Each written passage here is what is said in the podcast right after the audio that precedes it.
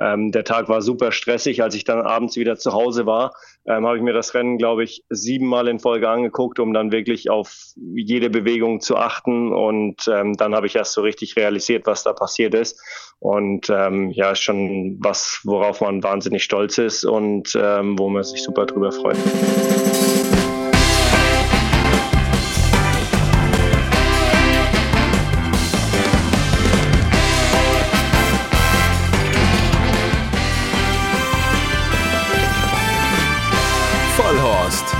Rennsportshow mit ihrem Moderator Alexander Franke. Genau, wir haben die erste Folge nach dem Preis der Diana. Und normalerweise ist unser Podcast ja immer alle zwei Wochen, also in dem Fall ist es ja auch so, dass wir das jetzt wirklich so knapp zwei Wochen nach der letzten Folge ausstrahlen, aber aufgezeichnet, muss man jetzt ganz ehrlich an der Stelle sagen, wurde diese Sendung heute zwei Tage nach dem Preis der Diana. Und das hat damit zu tun, dass ich einfach ab nächster Woche endlich in Flitterwochen fahren darf. Wir haben gesagt, wir warten die Diana noch ab, weil mein Lieblingspferd Muskoka ja gelaufen ist. Nicht nur mein Lieblingspferd, weil ich die Stute abgöttisch liebe, sondern auch, weil es eben die Schwester von meiner Stute ist. Und da ist man ja immer ganz besonders aufgeregt. Und ich habe dieses Pferd hoch und runter gebetet hier im Podcast. Seit die Jährling ist, sage ich immer hier Muskoka und habe die auch immer als Charity-Wette angeteasert und, und wettet sie. Und da stand die noch auf 500 zu 10. Und ich glaube, der Name Muskoka ist den Podcast-Hörern hier von Vollhorst schon richtig zu den Ohren rausgehangen. Aber nachdem die am Sonntag das größte dreijährigen Stutenrennen Deutschlands gewonnen hat, den Preis der Dianas, Deutsche Stutenderby, und gezeigt hat, dass sie die beste Stute Deutschlands ist, habe ich zumindest mal nicht Unrecht gehabt. Und jetzt war es für uns natürlich sehr, sehr schwierig. Wen holen wir denn jetzt in den Podcast? Wir sagen ja immer, wir wollen irgendeinen Aktiven dazu holen und da war es jetzt äh, schon ein bisschen schwieriger. Lukas Delosier war ja erst bei uns am Start. Henk Greve hatten wir auch schon bei uns im Interview. Lars Wilhelm Baumgarten hatten wir schon bei uns am Start. Den anderen Mitbesitzer, Dr. Hubertus Diers, hatten wir auch vor ein paar Wochen erst im Interview. Aber der Stall Golden Goal, der besteht ja nicht nur aus den Herrschaften, die ich gerade als letztes genannt habe, sondern auch noch aus Jörg Mangold. Herzlichen Glückwunsch an ihn und aus Nick Proschwitz. Und den habe ich mir ausgesucht. Der ist diese Woche unser Gast. Ich grüße dich, Nick. Hi. Hi, Alexander. Hallo, liebe Zuhörer. Schön, dass du da bist. Man kennt dich vom Gesicht her und weiß, da ist irgendwie so ein Fußballer mit beteiligt. Und das ist auch nicht dem sein erstes Pferd, sondern der war auch schon vorher bei guten Pferden mit beteiligt. Aber so richtig arg viel wissen die Rennsportleute nicht über dich. Und das wollen wir heute mal ändern. Ähm, also als allererstes äh, Fußballer. Ähm, ich, ich weiß, dass du mal irgendwie auch ich komme ja aus dem Süden, irgendwie in der Nähe von uns gespielt hast. Hoffenheim, glaube ich, war mal so eine, so eine Adresse und dann habe ich so ein Foto mit, mit Braunschweig-Trikot und was gelesen, äh, gesehen. Ähm, wo spielst du gerade im Moment und, und, erzähl mal so ein bisschen was, so ganz vorab einfach über deine Karriere, wo du, wo du überall warst und, und wie es da gerade aussieht. Ähm, ja, wo soll ich anfangen? Meine Karriere war natürlich ein bisschen ja, eine Wanderschaft durch mehrere europäische Länder. Ich habe in fünf europäischen Ländern erste Liga gespielt. Also ich habe angefangen in der Jugend, ich komme aus Bamberg, dort bin ich aufgewachsen, ähm, habe in der Jugend in Fürth und in Hannover, äh, in Hoffenheim gespielt, bin dann über die zweite Mannschaft von Hamburg und Hannover in die Schweiz gekommen, habe in der Schweiz und der Pierre Barski in Vaduz gespielt, ähm, dort dann auch mein erstes Land, in dem ich erste Liga gespielt habe. Bin dann zurück nach Deutschland gegangen zum SC Paderborn. Ähm, wurde dort Zweitliga-Torschützenkönig, bin dann für dreieinhalb Millionen nach England gewechselt, ähm, zuerst zu einem Zweitligisten Hull City, mit dem ich dann direkt im ersten Jahr in die Premier League aufgestiegen bin. Ähm, nach drei Jahren ging mein Weg wieder zurück nach Deutschland zu Paderborn. Das war dann nach einem halben Jahr ähm, beendet. Dann bin ich nach Belgien gegangen, war anderthalb Jahre in Belgien. Ähm, nach der Zeit ein Jahr in Holland, auch Belgien und Holland war erste Liga. Bin dann zurückgekommen, ähm, habe dann schon, weil es mir wirklich nicht mehr so richtig viel Spaß gemacht hat, mit dem Karriereende ge geliebäugelt. Habe dann so ein bisschen die zweite Luft bekommen, ähm, habe mich über den SV Meppen wieder ein bisschen hochgespielt. Äh, damals habe ich auch die Lust und den Spaß ähm, am Fußball zurückgewonnen, bin dann noch nach Braunschweig gegangen und wie gesagt zuletzt zum zur TSG Hoffenheim, wo ich auch vor ja, ziemlich genau 15 Monaten mein Bundesliga-Debüt noch feiern durfte. Habe äh, bei Hoffenheim zum größten Teil in der Zweitmannschaft gespielt und habe jetzt im Sommer tatsächlich nach glaube 19, 18 oder 19 Profijahren meine Karriere beendet und bin jetzt in der TSG Akademie Jugendtrainer. Oh, okay. Also das heißt, du bist äh, bei, bei Hoffenheim äh, Trainer. Da muss man auch so einen Trainerschein und alles machen, ne? So irgendwie ganz offiziell, ne? Genau. Ich habe ähm, in den zwei Jahren, als ich also als als der Deal mit Hoffenheim zustande kam, äh, habe ich gesagt, ja, ist interessant für mich, wenn es eine Anbindung ähm, für die Karriere nach der Karriere gibt. Und dann habe ich in der Zeit schon begonnen, ja, so nebenbei ein bisschen äh, in verschiedenen Mannschaften mitzuarbeiten, reinzuschnuppern, habe dann auch meine B Plus äh, Trainerausbildung gemacht. Die ging vier Monate, die habe ich erfolgreich abgeschlossen letztes Jahr im November. Und ähm, jetzt ging der Übergang dann nahtlos und ich bin jetzt U17, also Vollzeit U17 Co-Trainer ähm, und ich glaube, das äh, wird gut. Macht mir viel Spaß und äh, macht riesen Spaß mit jungen, talentierten, talentierten Sportlern zu arbeiten. Und äh, ich freue mich auf mehr auf jeden Fall. Das heißt, dann ist schon der Plan, auf Dauer mal so richtig Bundesliga-Trainer zu werden. Oder klar, man kann ja immer träumen mit, mit irgendwann Nationaltrainer, was weiß ich. Aber du, das, das, wird so dein, dein Job in Zukunft einfach sein, ne?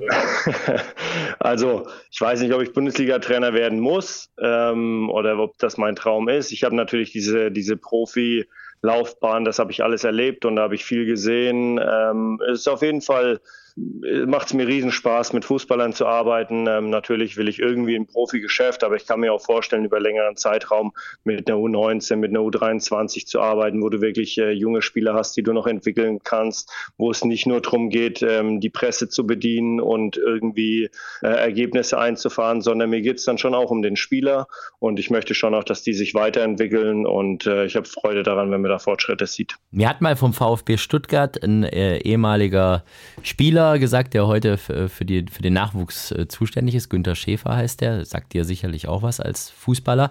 Der, der ist ja für, die, für den Nachwuchs auch so ein bisschen der, der, der, der Papa sozusagen. Und der hat gesagt, die sind teilweise richtig frech mittlerweile, so die jungen Spieler. Ist nicht mehr so wie früher. Also der hat gesagt, früher, wenn der Trainer in den Raum kam, dann mussten die alle aufstehen und, und äh, hier Kerzen gerade und Hallo Herr Trainer und so. Und heute äh, muss er die die ganze Zeit davon abhalten, bei, im Essenssaal das Handy rauszuholen. Ist das, hast du sowas auch schon mitbekommen oder ist das... Äh, oder bist du einfach selber noch so zu jung, um das schlimm zu finden? Ja, also ich sage, man muss das immer ein bisschen anders betrachten.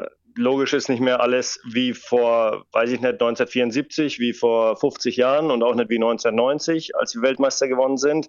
Ähm, aber ich glaube, alles hat sich gedreht und man muss dann auch die Kirche im Dorf lassen. Ich meine, es ist heutzutage ja das, das Handy oder alles mögliche Social Media und sonst irgendwas ähm, ist nun mal nicht mehr wegzudenken.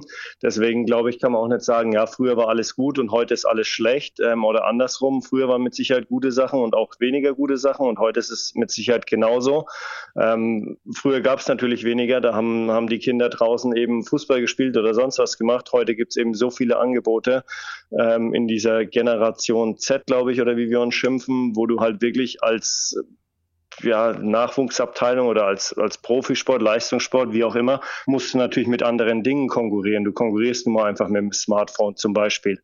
Ähm, und deswegen würde ich jetzt nicht sagen, ja, die haben keinen Respekt mehr. Natürlich war es vielleicht früher ein bisschen anders, aber ich finde zum Beispiel auch so, dieses Sie anreden, ja, ist okay, aber mich braucht kein Spieler mit Sie anreden. Ähm, ich möchte da auf einer anderen Ebene Autorität ausstrahlen und da brauche ich zum Beispiel sowas, was für mich auch veraltet ist, auch nicht unbedingt. Ne? Das ist aber sowieso, finde ich, der große Unterschied auch zwischen Rennsport und anderen Sportarten.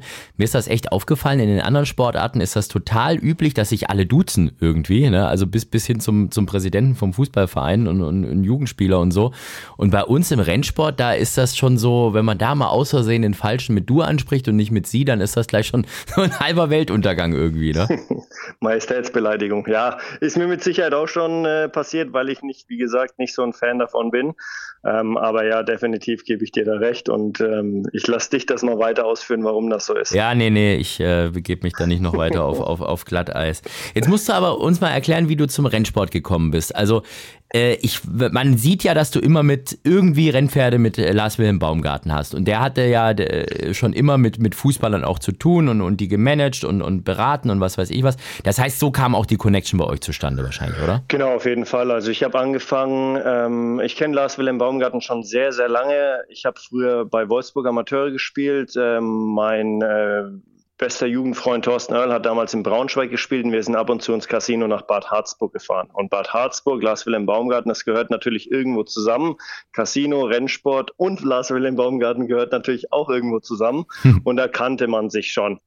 Und dann, als ich aus der Schweiz zurückkam und in Paderborn so in der zweiten Liga für Furore gesorgt habe, dann ist natürlich ein guter Berater, wie Lars ist einer war äh, nicht weit gewesen und hat mich angerufen und äh, gesagt, wie schaut's denn aus? Äh, wollen wir uns mal treffen? Haben uns zusammengesetzt und haben gemerkt, oh, das passt ja ziemlich gut zwischen uns und wir fangen mal eine gemeinsame Partnerschaft an. Dann ist er mein Berater geworden und ähm, im Sommer, jetzt muss ich lügen, ich glaube 2011, eventuell 2012 hat mich Lars ähm, nach Baden-Baden eingeladen und da bin ich dann hingefahren mit Mike Hanke und Thorsten Earl und haben uns das mal angeguckt. Für die anderen war das auch Neuland und dann fand man das eigentlich cool, so den ersten Tag.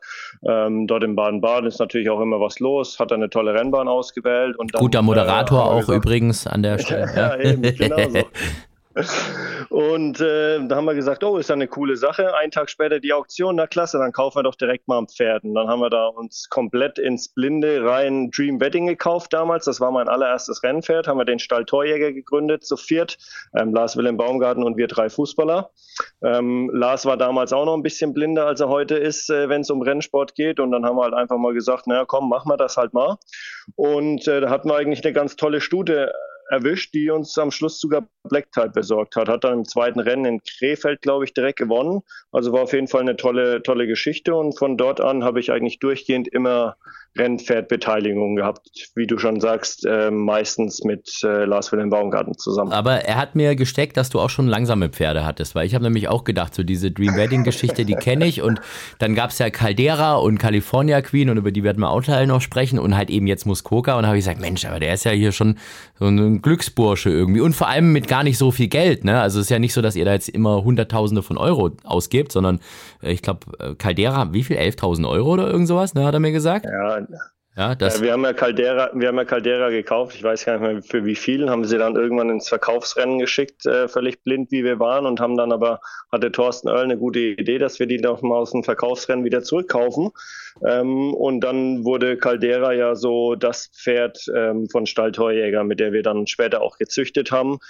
Ähm, und ja, war eine ganz, ganz tolle Geschichte. Also war ja auch nicht viel größer als ein Schäferhund und ähm, hat aber ein Riesenherz gehabt und war eine absolute Kämpferin und hat natürlich ähm, mein erstes Black Type äh, mit dem St. Gletscher gewonnen und war, war eine Riesengeschichte für uns auf jeden Fall. Ja, klassische Siegerin, ne? St. Gletscher gewonnen, dann im, im Hansa-Preis platziert und so weiter und so fort. Also das ist schon, genau. ist schon eine geile Geschichte. Aber da gab es dazwischen dann auch mal irgendwelche, die nicht so ganz schnell waren, oder wie war das? Das, ich glaube, jeder, der im Rennsport Radsport unterwegs ist, weiß, wenn man Pferde besitzt, dann gibt es das nur, dass man auch mal langsame dabei hat. Ähm, die vergisst man, oder ich zumindest ganz schnell. Da waren mal Pferde wie Oleg äh, dabei und äh, Sumbaya und was weiß ich, wie die alle hießen.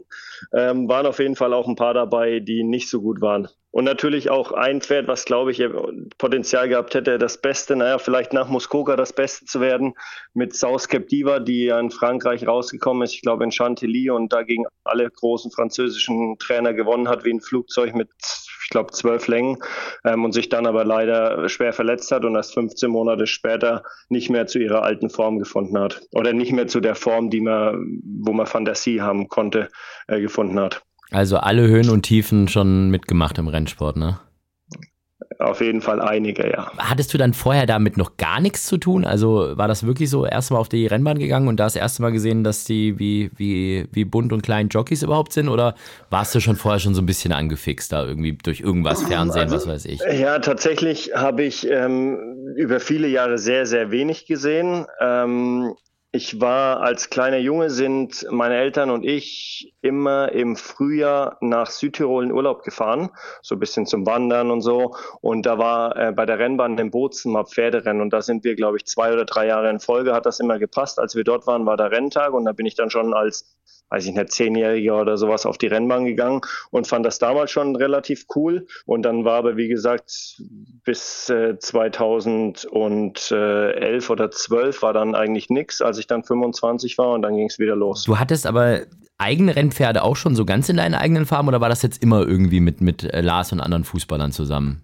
Mike Hanke, ja. der war früher auch mit dabei, ne? Den, der macht, glaube ich, gar nichts mehr mit Rennpferden, oder wie ist das bei dem? Genau, Mike Hanke hat sich verabschiedet. Ähm, ja, mit Thorsten Earl hatte ich zu zweit schon Pferde, mit Sebastian Weiß hatte ich zu zweit Pferde. Ähm, ansonsten war Lars immer dabei. Also ganz alleine habe ich noch nie gesagt, ich will das Pferd haben. Ähm, ich finde, es macht aber auch Spaß zumindest. Also ich glaube, es muss nicht so groß sein wie Liberty oder andere Syndikate, wobei das auch für mich total okay ist. Ähm, ich glaube, dass so mit, mit zwei bis vier oder sechs Leuten, wo du Freunde dabei hast, wo du dein Freud und Leid teilen kannst, macht es nochmal doppelt so viel Spaß. Bei Liberty Racing bist du aber jetzt aber gar nicht mit dabei, ne? Nee, bei Liberty Racing bin ich leider nicht dabei. Ähm, ja, wie gesagt, für mich ist es eher so, ich möchte eine kleinere Gemeinschaft haben, um mich ein bisschen mehr drüber zu freuen dann, um ein bisschen die Diskussion kleiner zu halten. Ähm, natürlich im Nachhinein wären wir gerne bei Liberty dabei gewesen, aber ich gönne meinen Freunden von Liberty natürlich äh, den Derby-Sieg und jeden weiteren Erfolg und finde, das haben die ganz toll gemacht und äh, hat Lars eine super Gemeinschaft ins Leben gerufen und ich glaube, die haben ja auch große Pläne. Ja, man muss ja wirklich sagen, äh, grundsätzlich diese Besitzergemeinschaften, die da entstehen aus Lars Feder, die sind irgendwie alle lustig und cool. Also wir hatten ja die, die große Ehre, dass wir mit euch die Diana-Party danach, dieses kleine Essen dann abends, das Dinner noch äh, verbringen durften. Danke nochmal für die Einladung. Das war, hat, hat sehr viel Spaß sehr gemacht. Und ich fand irgendwie diese Mischung total cool bei euch. Also zum einen Lars, den hatten wir ja bei uns eh auch schon hier im, im Podcast, Hubertus Diers, der eigentlich auch so ein ganz eigener Typ ist. Dann äh, Jörg Mangold, der aus Aalen in der Nähe von Stuttgart kommt, mir eh deshalb sehr sympathisch ist, mit Rennpferden eigentlich gar nichts am Hut hat und ich habe immer noch so ein bisschen das Gefühl, der blickt immer noch gar nicht, was er, was er da eigentlich gerade fabriziert, ja, aber äh, beste Stute Deutschlands im Stall hat und, äh, und sich einfach nur freut, ja. Und dann du als, als äh, junger Kerl, als Profifußballer, ähm, jetzt mal bös gesagt, halb so alt wie die anderen äh, drei, aber ähm, das ist eine ganz bunte Mischung. Wie wie, wie, wie, hast du dir das aussuchen können, wer da mit dabei ist? Oder, oder wurdest du da einfach mit reingeschmissen? Oder kanntet ihr euch vorher da irgendwie schon? Oder wie, wie, wie wird denn das ja, da zusammengewürfelt? Also Lars und ich hatten ja zu zweit im Stall Torjäger äh, California Queen. Mhm. Ähm, und nachdem wir die bei dem Arc Sales verkauft hatten, haben wir gesagt, ja, würden gerne mal wieder ein Pferd zusammen machen und so. Und dann hat er mir so geschickt, was er auf der Auktion, ich war ja nicht vor Ort, äh, gut findet. Und dann habe ich gesagt, als er mir die Bilder geschickt hat, oh, die finde ich gut. Ähm, dann sagt er, ja, ist meine eigene Stute, hm, ja, weiß ich nicht und so. Wird halt wahrscheinlich ein bisschen teurer. Und dann sage ich, ja, ist kein Problem, ich will dabei, die sieht super aus, ich will das machen, lass uns das machen. Und dann, ja, dann machen wir es zu zweit. Ich so, ja, machen wir zu zweit, gar kein Problem. Und dann hat er mich irgendwie am Abend angerufen, oh, er hat noch zwei gefunden, die noch mitmachen würden, ob das für mich okay ist. Und ich so, ja, im Endeffekt äh, kein Problem. Und ähm, dann habe ich die beiden Darf ich jetzt älteren Herrschaften sagen oder? Ich habe es ja schon, ich habe ja schon gesagt. Die sind ja mit mir schon sauer, also von dem her alles gut. ähm, da habe ich die beiden anderen Muskoka-Besitzer dann eben auch äh, über die Zeit kennengelernt und ähm, ja, passen auf jeden Fall auch super. Wie du schon sagst, ist eine lustige Truppe und eine lustige Gruppe und ähm, ist natürlich schön, dass wir mit äh, der kleinen äh, Maus so viel Spaß haben. Ja, jetzt ist es so, ich habe es ja vorhin schon verraten, dass dieser Podcast jetzt ein bisschen später ausgestrahlt wird, als er eigentlich aufgezeichnet ist. Das ist jetzt so gut 48 Stunden her, dass, dass ihr den Preis der Diana gewonnen habt, das Stutenderby. Das ist das größte Rennen, was du, was du mit einer Stute gewinnen kannst. Wie, wie fühlt denn sich das an? Also ich meine, gut, du hast jetzt schon St. Ledger gewonnen, was weiß ich was, Caldera, California Queen, die waren ja alle irgendwie gut, aber äh, das ist schon nochmal eine andere Hausnummer, oder? Ja, auf jeden Fall war ähm, an dem Tag, ich bin ja eher ein bisschen, was meine Jubelstürme anbetrifft, äh, introvertiert, würde ich sagen, genieße dann eher im, im Ruhigen und im Stillen und bin dann nicht so, dass ich äh, komplett äh, ausraste. Das hat Lars ähm, aber, Lars hat das für dich übernommen, das ist gar kein Thema, da brauchst du nicht schwitzen. Richtig, und die, die anderen glaube ich auch. Ähm, also als die, als die Pferde, als Muskoka da die Zielgerade ähm, dann Kopf an Kopf mit Casada ging oder geht und man dann so 150 Meter vom Ziel dachte, oh fuck, oh fuck, die könnte gewinnen, oh krass. Ähm, dann war schon so, wow, Wahnsinn, ähm, da kriege ich jetzt noch Gänsehaut. Und ähm, dann, als äh, das passiert ist, konnten wir es gar nicht so richtig fassen. Ähm, haben uns natürlich, oder ich habe mich natürlich riesig gefreut. Ja, dann abends haben wir die, die, oder diese kleine Party, das kleine Essen gemeinsam gehabt. Und dann, als ich zu Hause war, wieder angekommen, es war für mich ein aufregender Tag. Ein Tag vorher hat mein Schwager geheiratet. Ich bin aus Bamberg fünf Stunden am Morgen noch ähm, nach Düsseldorf gefahren. Dann hieß es, oh, du musst Gas geben. Ähm, in 30 Minuten startet die Diana. Ich so, oh, das wird aber eng. Ähm, dann hieß es, ah, nee, du hast doch noch anderthalb Stunden Zeit. Ich so, okay, erstmal durchgeatmet. Ähm, der Tag war super stressig. Als ich dann abends wieder zu Hause war, ähm, habe ich mir das Rennen, glaube ich, siebenmal in Folge angeguckt, um dann wirklich auf jede Bewegung zu achten. Und ähm, dann habe ich erst so richtig realisiert, was da passiert ist.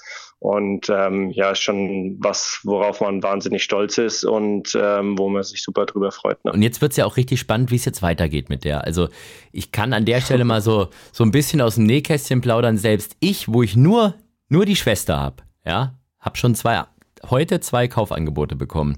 Noch bin ich hart geblieben, aber auch nur, weil meine Frau heult.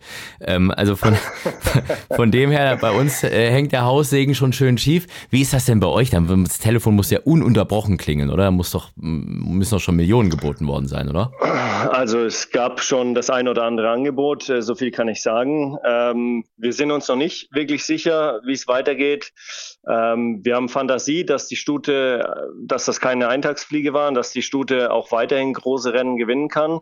Ähm, das Pedigree ist super und ähm, ja, es kann zwischen, es geht in unseren Farben weiter, es gibt einen Verkauf oder die, die Muskoka geht zum Beispiel auf dem Arc Sale. Es gibt mehrere Möglichkeiten, wo wir uns noch nicht endgültig oder wo wir noch nicht endgültig entschieden haben, ähm, wie es weitergeht. Erstmal den Moment genießen und ähm, alles in Ruhe anschauen und mit ganz viel Bedacht entscheiden. Ja. Geht ja nicht um 2,50 Euro, ne? Nee, eher um zweieinhalb Millionen, würde ich mal sagen. So, das ist so, wäre mal so eine realistische Einschätzung. Aber da spricht man ja schon so über Millionen. Aber das ist ja äh, cool und jetzt einfach mal ruhig bleiben und, und abwarten. Und äh, dürft ihr da überhaupt so richtig mitentscheiden oder ist das sowas, wo was schon in erster Linie dann Lars Wilhelm Baumgarten macht? Oder wie wird da demokratisch ab? Ist ja bei vier immer schwierig, ne?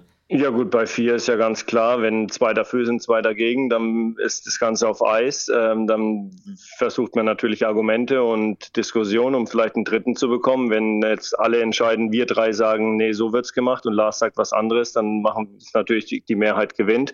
Ähm, aber Lars, muss ich sagen, ist da sehr kollegial und ähm, diskutiert da total fair und sachlich und am Schluss ähm, hoffe ich, dass wir keine Unstimmigkeiten haben, sondern dass wir eine gute Lösung finden, mit der wir alle happy sind. Ähm, ja, und was ich gerade schon gesagt habe, ich glaube, das Wichtigste ist immer, dass man nicht in Panik verfällt, äh, sondern dass man genau abwägt, äh, was ist das Richtige, äh, ganz in Ruhe drüber nachdenkt, vielleicht auch nochmal eine Nacht drüber schläft. Ähm, sich Gedanken macht und dann entscheidet. Wie, wie bei vielen Dingen im Leben, Geduld ist ähm, nicht nur eine Tugend. Wir haben so ein paar Kategorien bei uns bei äh, Vollhorst und das ist immer ein bisschen schwierig, weil ich meistens ja wirklich, wie ich es eingangs schon gesagt habe, versuche nach einem besonderen Ereignis dann mit den Aktiven zu sprechen. Wenn ich dann nach dem schönsten Moment frage, dann sagen die natürlich, ja, du hast mich ja genau deshalb eingeladen. Ich bin mal gespannt, ob es tatsächlich bei dir Muskoka ist oder was anderes. Der schönste Moment.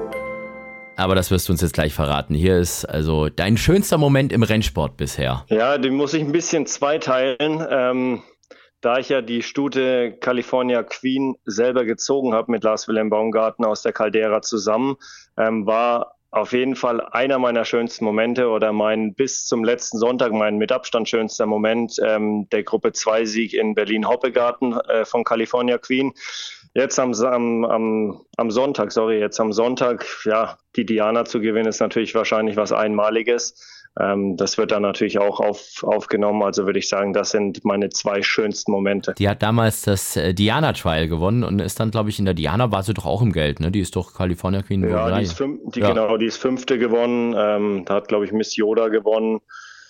Äh, mit, äh, mit Detori, glaube ich, damals. Ähm, ja, Hätte mich natürlich auch gefreut, äh, aber war eine ganz, ganz tolle Stute, mit der wir riesen viel Spaß haben und ähm, ein super, super tolles Pferd. Hat auch sehr wenig falsch gemacht in ihrer Rennkarriere. Bist du generell so einer, der gerne Stuten hat? Also das, ich jetzt bisher haben wir nur über Stuten gesprochen, ne? Bei dir. ja, ich weiß nicht. Ich habe so ein bisschen mehr, mehr Spaß an Stuten ähm, weil ich halt glaube irgendwie, dass du dadurch, dass es immer einen Zuchtwert gibt, einen gewissen, dann bist du immer so minimal zumindest Downside protected. Deswegen ähm, bin ich eigentlich eher so einer, der sagt, okay, eine Stute ist eigentlich cooler als ein Hengst. Das, so das klassische Züchterdenken, die freuen sich ja dann auch immer als allererstes, dass es gesund ist, das Fohlen. Das zweite ist dann gleich die Frage, was, was ist es denn? Und dann, wenn es dann eine Stute ist, dann wird meistens gejubelt in den Gestüten. Das ist schon so. Ja. So, also, äh, schönsten Moment hatten wir. Kommen wir mal zum peinlichsten Moment. Der peinlichste Moment. ja, der peinlichste Moment.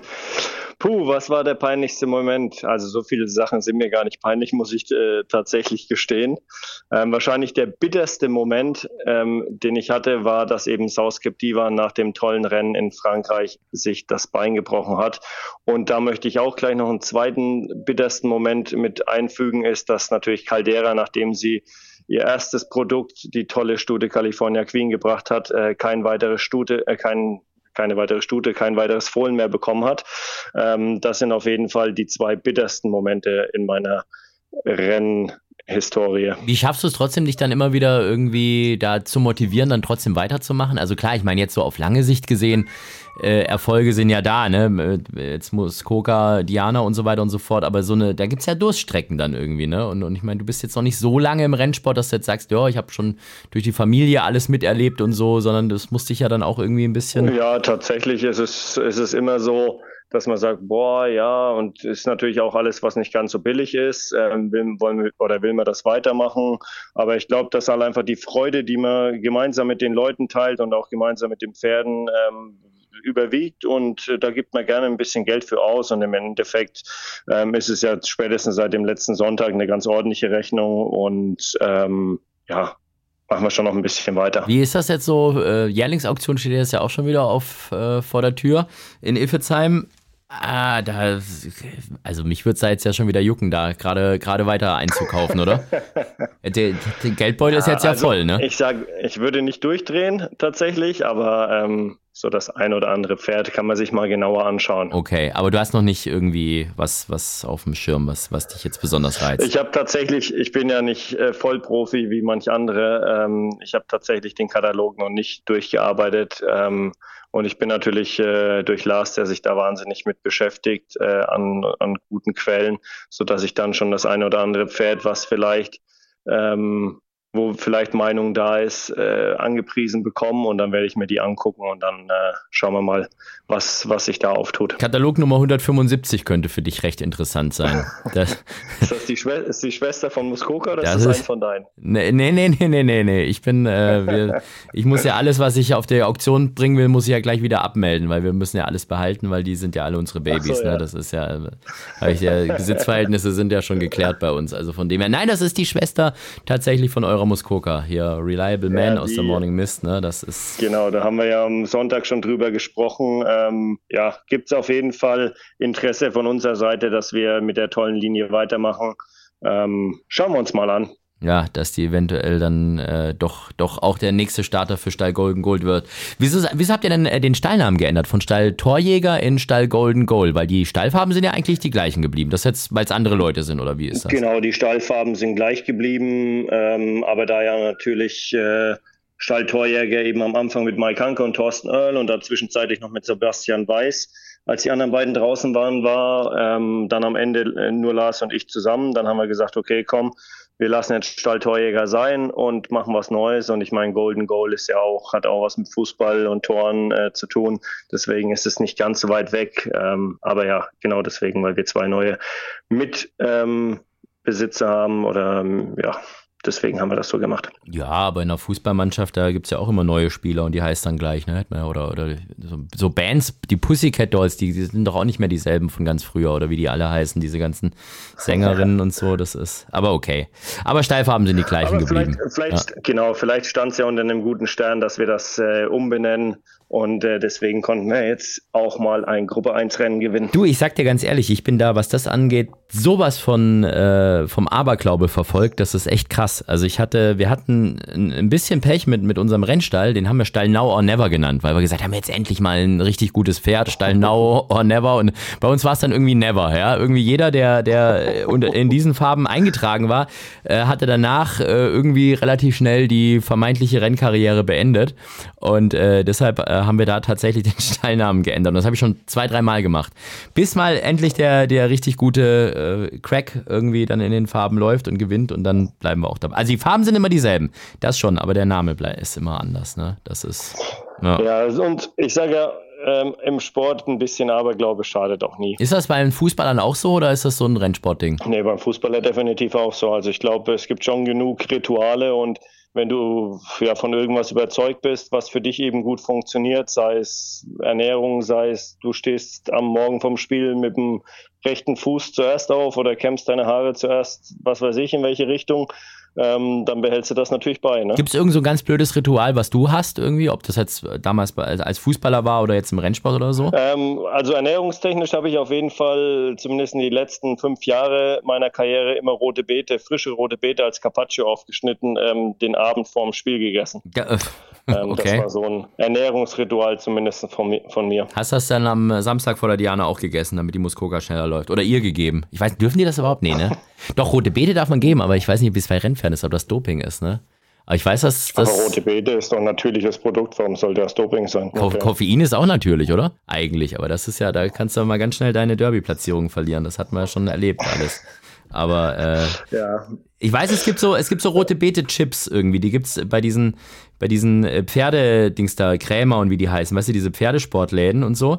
Da gibt's so, ja. da gibt's ja so Pferdeleckerlis. Und ich versuche seit bestimmt fünf Jahren versuche ich irgendwas zu finden von diesen Leckerlis, was die Vollblüter fressen, aber die finden das alles scheiße. Also Möhren, Äpfel und, und, und Heu und das war's dann irgendwie. Und halt, ja, das was ja, vielleicht solltest kriegen. du mal mit dem, Tier, mit dem Tierarzt checken, ob rote Beete und in welchen Mengen das erlaubt sei und dann solltest du vielleicht mal rote Beete füttern. Habe ich auch schon versucht. Also zumindest diese rote Beete-Chips habe ich versucht, die extra fürs Pferde, die es da gab und die fanden die ganz scheiße. Das war, okay, okay. das war, da wurde ich so richtig. Da meine ich, den Gesichtsausdruck ablesen zu können, dass das, äh, dass das eine ziemliche ernährungstechnische Fehlentscheidung von mir war. Aber ich kann es nochmal versuchen okay, okay. Und kann sagen, der Mitbesitzer der Diana-Siegerin, der schwört auf rote Beete. Jetzt isst mal bitte irgendwie. So. Ja, tatsächlich. Und dann, bitte, dann möchtest du bitte Bescheid geben, ob es was gebracht hat. Mache ich auf jeden Fall, damit dann äh, möglichst, wenn ihr die kleine Schwester kauft, dass die dann auch ab sofort mit Leckerlis versorgt werden kann. So, jetzt schweifen wir aber ab ähm, und äh, kommen zur Charity-Wette schon. Die Charity-Wette. 100 Euro gibt es von Pferdewetten.de entweder 100 Sieg oder 50 Sieg, 50 Platz. Ist immer für einen guten Zweck, für den Hand-in-Hand-Cup. Und ähm, das ist äh, das größte Fußball-Charity-Turnier in Nordrhein-Westfalen, muss ich dir nicht erzählen, du bist eh Fußballer, du weißt, was das ist. Und die Aha. spenden ja das ganze Geld immer an äh, kranke Kinder, also ans Kinderhospiz, an, an Kinderkrebskliniken und so weiter und so fort. Und deshalb wird das von uns großzügig unterstützt. Und ähm, da äh, hat es eh richtig geklingelt, weil Muskoka eben gewonnen hat. Da ist sehr, sehr viel Geld zusammengekommen. Ähm, in unserer Silvesterfolge am Ende des Jahres machen wir immer die große Abrechnung und da äh, werden wir dann mal zusammenrechnen, was da alles zusammenkam. Es ist eine Menge gewesen. Also von dem her, da hast du dein Soll eigentlich schon sehr erfüllt. Ne? Wer ist das bei dir im Hintergrund? Du, äh, du scheinst aber auch, wo wir gerade schon über Kinder sprechen, äh, da, ist, da ist ein Kind im Spiel, oder? Junger Vater, äh, oder tatsächlich wie ist das? Waren da, genau, ich bin junger Vater, ja. Meine Tochter ist drei Monate alt. Oh, das klang ähm, älter jetzt aber gerade, oder? Oder war das die Tochter? Genau, richtig. Das waren, ja. nee, das waren tatsächlich äh, die Nachbarskinder. Ich sitze ähm, bei offenem Fenster und die Nachbarskinder spielen im Garten und äh, die haben da, weiß ich nicht, was sie entdeckt haben. Ja, okay. Auf jeden Fall war da die Schreierei groß. Ja, wahrscheinlich irgendwie so eine tote Maus oder irgend sowas. Ah, frischer Vater, dann äh, äh, frisch verheiratet auch, habe ich auch mitbekommen. Herzlichen Glückwunsch, doppelter, genau. doppelterweise. Vielen Dank, vielen Dank. Ja, das ist gut. War deine Frau dann auch dabei oder die war beim Kind oder wie war das bei der Diana?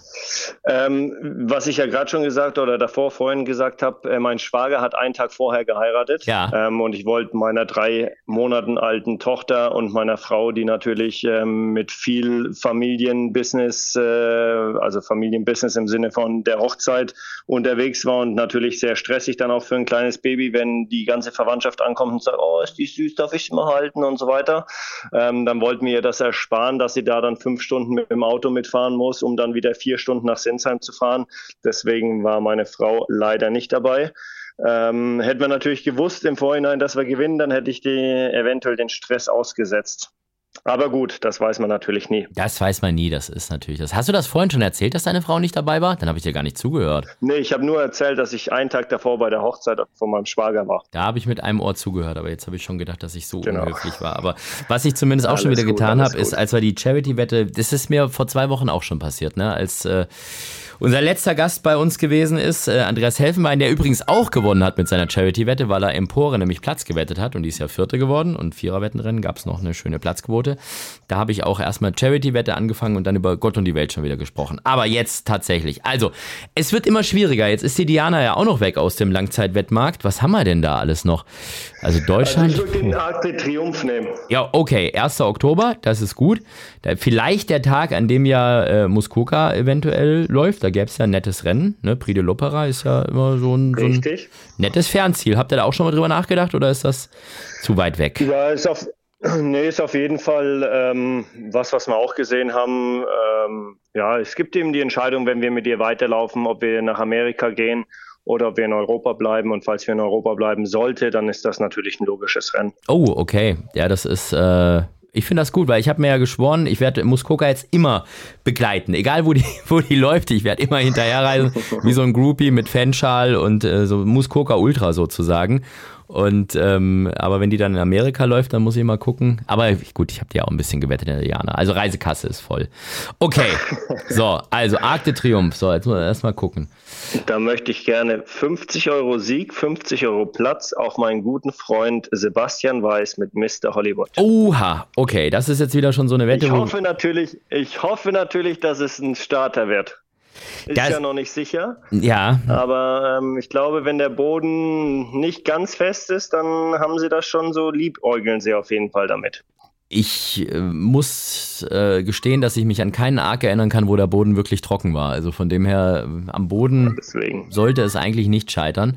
Aber es sind natürlich starke andere Kandidaten mit dabei, hier mit Westover und, und Ace Impact, der ist ja auch Favorit gerade und, und Emily Abtschon ist da. Also das ist ja, klar, ist der Arc, Creme de la Creme, ist logisch. Ist das, äh, könnte das eventuell so ein Ziel für Muskoka sein, irgendwie äh, auch mal irgendwie nächstes Jahr oder so den Arc zu laufen? Ich weiß, das ist jetzt natürlich mega Zukunftsmusik, aber das ist doch, den Boden scheint es ja zu können. Stehen kann die auch und, und wenn die wirklich so gut ist, wie ich hoffe und du sicher auch, dann kann man doch auch mit sowas mal liebäugeln, oder? Ist doch schon so ein Ziel, oder? Naja, ein Ziel nicht. Also eher ein Traum, ne? Äh, wir, wir sollten da schon realistisch auf dem Boden bleiben. Ähm, wenn bis dahin, falls sie bis dahin noch in unserem Besitz ist und alles wirklich sehr gut läuft und sie weiterhin so tolle Ergebnisse äh, wie bisher zeigt, dann ist natürlich was, wovon man träumen darf. Ähm, hat ja schon mal eine deutsche Stute geschafft. Ähm, aber ja, ist jetzt nicht so was, wo ich sage, das ist ein Ziel, ne? Das ist eher ein Traum. Okay, also wenn Paris, dann erstmal Prix de l'Opera. Okidoki. Also 50 Sieg, 50 Platz. Der steht auf 500 zu 10 gerade und 108 für 10 Platz. Das heißt, wenn der gewinnen würde, gäbe es für die kleinen 100 Euro, die aber auch von uns gespendet werden, also musst du nicht schwitzen, äh, gäbe es 3040 Euro. Und immerhin 540 Euro, wenn die ähm, ja, wenn Mr. Hollywood platziert, er platziert ist. Läuft, ja, genau. Wenn er Zweiter oder Dritter ja, ist. Ja, und die, mhm. die Wette ist natürlich ein bisschen risikohaft, ähm, aber da natürlich die Kassen durch Muskoka, wie du schon gesagt hast, gefüllt sind und es schon genug Spenden für die ähm, bedürftigen Kinder gibt, ähm, habe ich da gar kein schlechtes Gewissen, dass Mr. Hollywood ähm, oder eben Mr. Hollywood zu wetten. Du und vor allem, wenn es klappt, und wir haben ja gesehen, dass sowas funktionieren kann, da gibt es ja richtig Geld. Wir hatten ja auch schon Charity-Wetten, die, die galten als, äh, wie sagt man so schön, unverlierbar, ja. Und am Ende ähm, gab es einen Kurs von 22 für 10 und selbst das ist in die Hose gegangen, ne? Oder bei Eid damals, als wir den gewettet haben und der war dann nur Vierter und so, ne? Also das äh, von ja. dem her, das, das sagt ja gar nichts aus. Und das wissen wir ja jetzt seit Sonntag. Gut, ähm, aber Muskoka ist im Moment gerade das einzige Pferd, wo du beteiligt bist. Oder ist da noch, äh, schlummert da noch irgendwas, was wir gar nicht wissen? Nee, aktuell nur Muskoka. Gut, kann sich ändern. Anfang September bei der Jährlingsauktion, aber da haben wir auch schon drüber gesprochen. Dann äh, wünsche ich euch jetzt auf jeden Fall ganz viel, ähm, ja, Durchhaltevermögen, was die Diskussionen angeht und, und das Ablehnen von hoch, hochpreisigen Angeboten und ähm, dass ihr euch da nicht zu sehr in, in Streits verwickelt oder sonst irgendwas. Das kann ja ganz schnell passieren, wenn man da mal nicht einer Meinung ist. Und ansonsten äh, für alles, was du weiter im Rennsport machst und auch im Fußball, Hals und Bein und äh, weiterhin viel Erfolg. Vielen Hat mich Dank. sehr, sehr gefreut, dass wir mit dir sprechen durften, Nick. Vielen lieben Dank, hat mich auch gefreut. Ähm, ich wünsche allen auch Hals und Bein und bis bald. Bis bald. Dankeschön und ciao. So, das war also Nick Proschwitz, ehemaliger Fußballer, jetzt Fußballtrainer und vor allem Mitbesitzer der Diana-Siegerin, der Stutenkönigin Muskoka. Und damit kommen wir jetzt zu unserem Philipp Minarik. Philips Mumm der Woche. So, ich habe es ja den Leuten schon verraten, dass wir den Podcast äh, ganz kurz nach der Diana aufgezeichnet haben, aber erst eine Woche später ausstrahlen. Deshalb für dich wird es jetzt mit deinem Mumm der Woche ein bisschen schwieriger, ne? Weil wir jetzt eigentlich eine Woche nach vorne schauen müssen und da sind ja die Starterfelder noch gar nicht da und was weiß ich was. Hast du trotzdem irgendwas für uns mitgebracht? Ja, ich hoffe, dass in Hannover nicht der Nastaria läuft. Das ist eine Wunderstute, eisenharte Stute. Kommt natürlich drauf an, auf die Ausländer, die kommen oder nicht kommen. Aber ich komme, ich gehe mit Astaria. Finde ich eine großartige Wahl, weil es einfach so eine sympathische Stute ist, die uns damals ja auch als ja. Anna Schleusner-Frurip bei uns am Start war, schon sehr ans Herz gelegt wurde und also rein rechnerisch, soweit man das jetzt in so einem Black-Type-Rennen sagen kann, aber müsste die ja eigentlich äh, schon sehr, sehr, sehr gute Chancen haben. 92,5 Kilo und, und der Rest ist halt 90 und weniger. Also von dem her. Kommt, kommt drauf an, was für Ausländer kommen. Ja, das ist immer die große Frage. Philipp, dann würde ich mal sagen, äh, wir hören uns in äh, offiziell zwei Wochen wieder, inoffiziell in drei Wochen. Und bis dahin wünsche ich dir noch einen schönen Abend, Philipp. Danke, dir auch. Ciao, ciao. Das war also Vollhorst für diese Woche mit unserem Gast Nick Proschwitz und dem kurzen und knappen Mumm der Woche von unserem Philipp Minarik. Es ist immer nicht ganz so leicht, wenn das Rennen äh, ja tatsächlich erst in zwei Wochen so gesehen stattfindet. Aber ähm, die Gründe kennt ihr. Nastaria, also am 20. August im Hannoverschen Stutencup. Der Tipp von unserem Philipp. Wir hören uns also in zwei Wochen wieder. Bis dahin macht's gut. Ciao, tschüss und auf Wiederhören. Vollhorst, die Rennsportshow. Podcast von Pferdewetten.de. Moderator Alexander Franke. Inhaltlich verantwortlich Sascha van Treel.